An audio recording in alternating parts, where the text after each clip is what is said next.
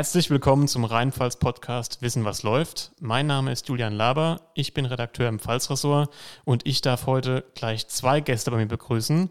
Zu meiner Rechten in Ludwigshafen sitzt mein Kollege Marek Nepomulski. Hi Marek. Hallo äh, Julian. Du bist Sportredakteur bei uns. Richtig, seit 2001. Dann haben wir aus der Ferne noch jemanden zugeschaltet. Und zwar ist das der Kapitän des ersten FC Kaiserslautern, Sean Zimmer. Hi. Hallo, herzlich willkommen. Ja, wir wollen heute ein bisschen über den FCK reden. Das bietet sich natürlich an, wenn der Kapitän im Haus ist. Und vielleicht fangen wir gerade mit dem Rückblick vom vergangenen Wochenende an. Der FCK hat ja zu Hause mit 1 zu 2 gegen den FC St. Pauli verloren.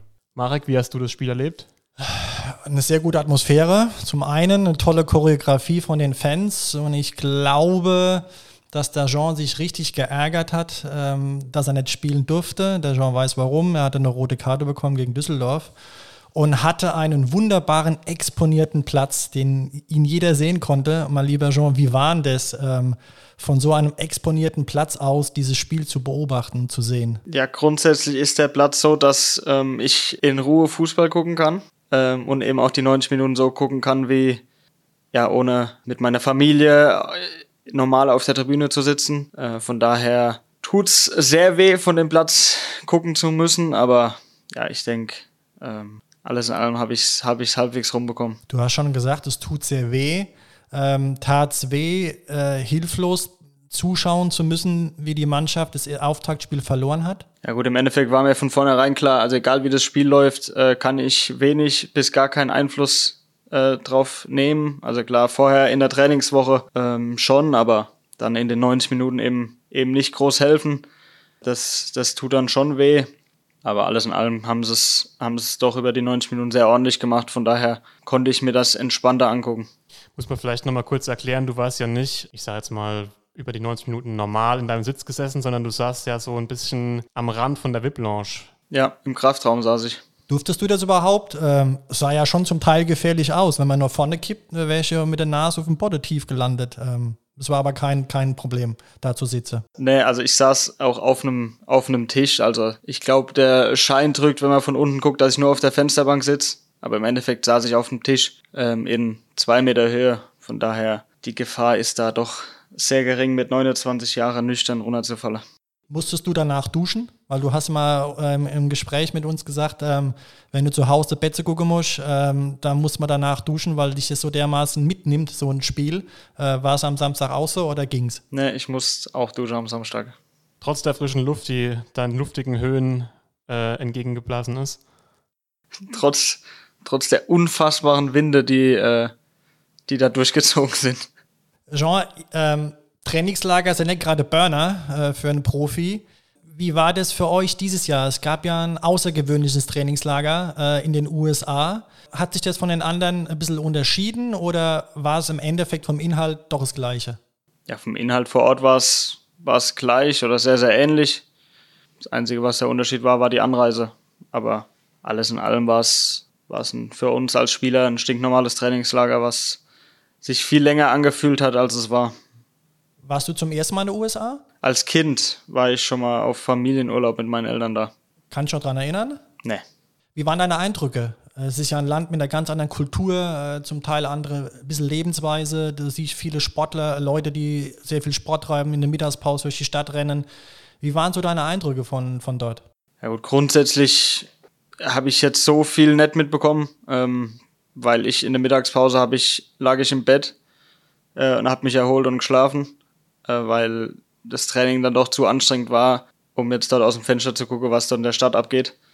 Äh, aber alles in allem, wir waren auch an der deutschen Schule, ähm, ist einfach Grund andere Kultur, wenn man es Esse betrachtet, das ist eine ganz andere Welt. Ja, alles in allem ist es dort eben so, dass, dass der Sport nochmal viel, viel höher hängt, als es bei uns der Fall ist.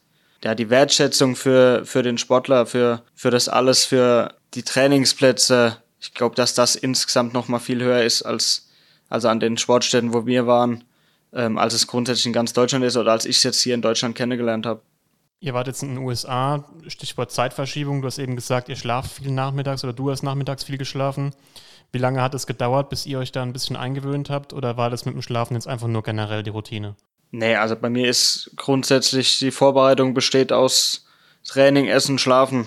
Und dann, also zumindest ist es bei mir so, dass dann nicht viel Kraft und, und Lust ähm, auf andere Sachen herrscht. Von daher ist bei mir einfach ähm, Training, Mittagessen, Schlafen, vielleicht noch ein kleines Snack, wieder Training, Abendessen und dann geht's wieder ins Bett. Von daher ist das so mein alltäglicher Rhythmus in der Vorbereitung.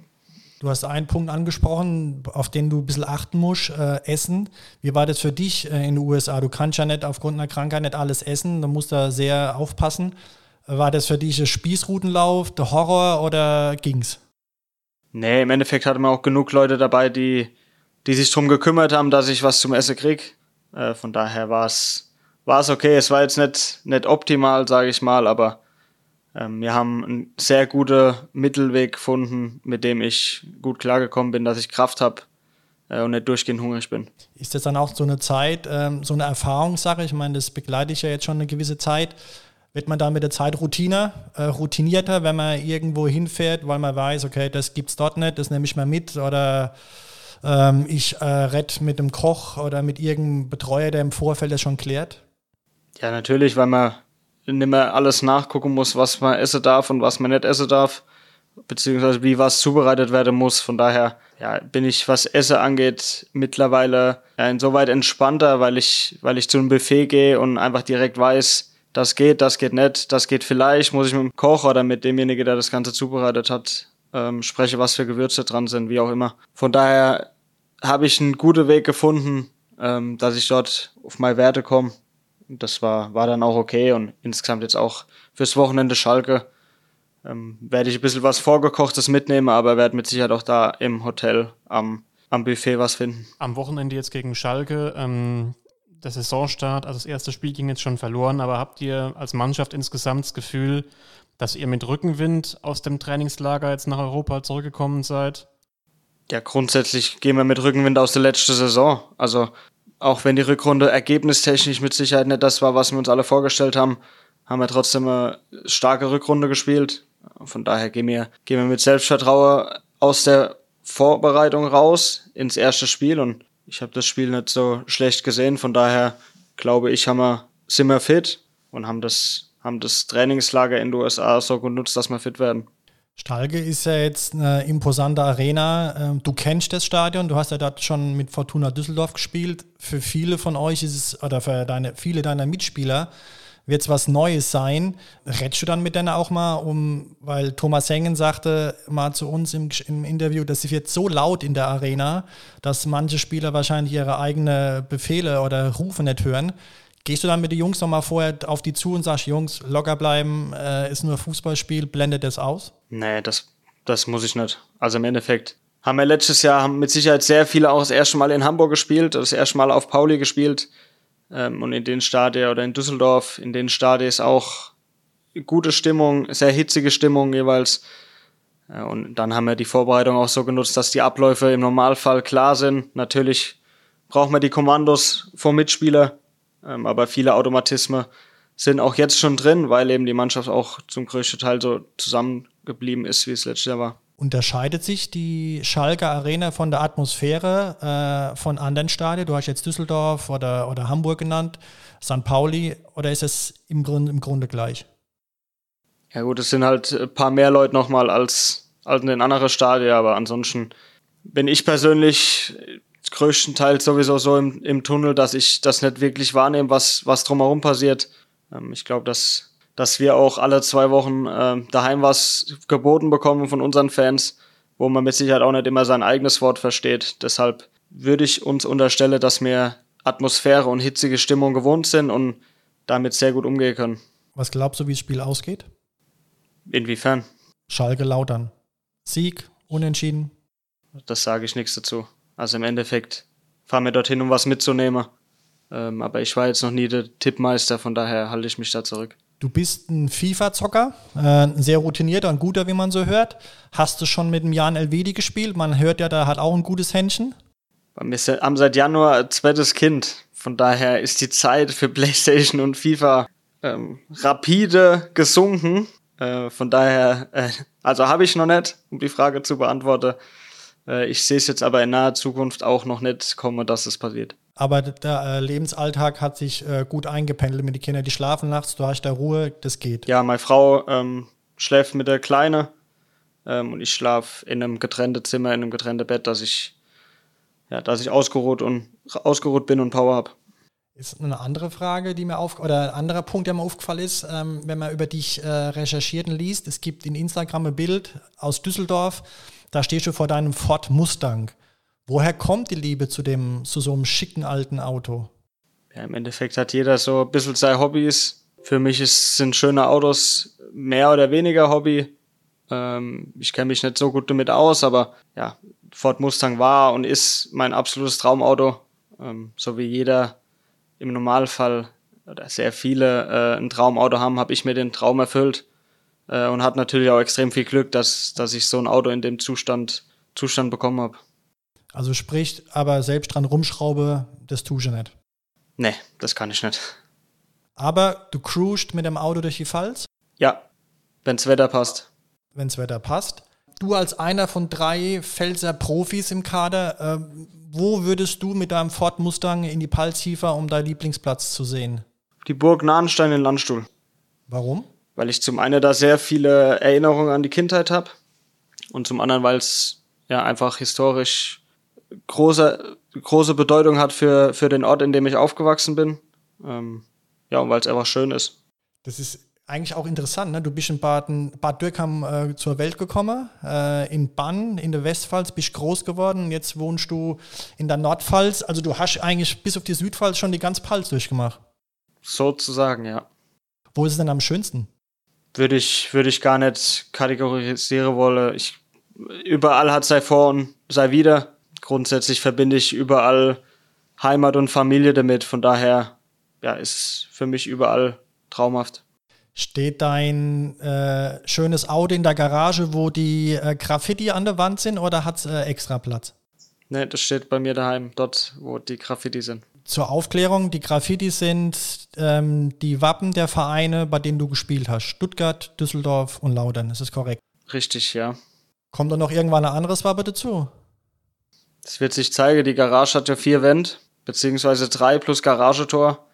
Also hat Daniel Ferrino noch einiges an Platz, aber da stehen ja, sind ja nicht nur die Wappe drauf, da sind auch ähm, ja, Familienmitglieder, die da verewigt sind, gewisse Daten, die, die mir in meinem Leben sehr wichtig sind. Von daher ist da noch einiges an Platz und kann grundsätzlich, äh, kann so ein Graffiti auch übermalt werden, wenn ich keine Lust mehr auf Wappe habe oder lieber äh, Disney-Figur dort haben will. Also ist die Garage sozusagen das moderne Familiealbum. Welche Disney-Figur kennt da in Frage? Aktuell ist Elsa bei uns sehr hoch im Kurs.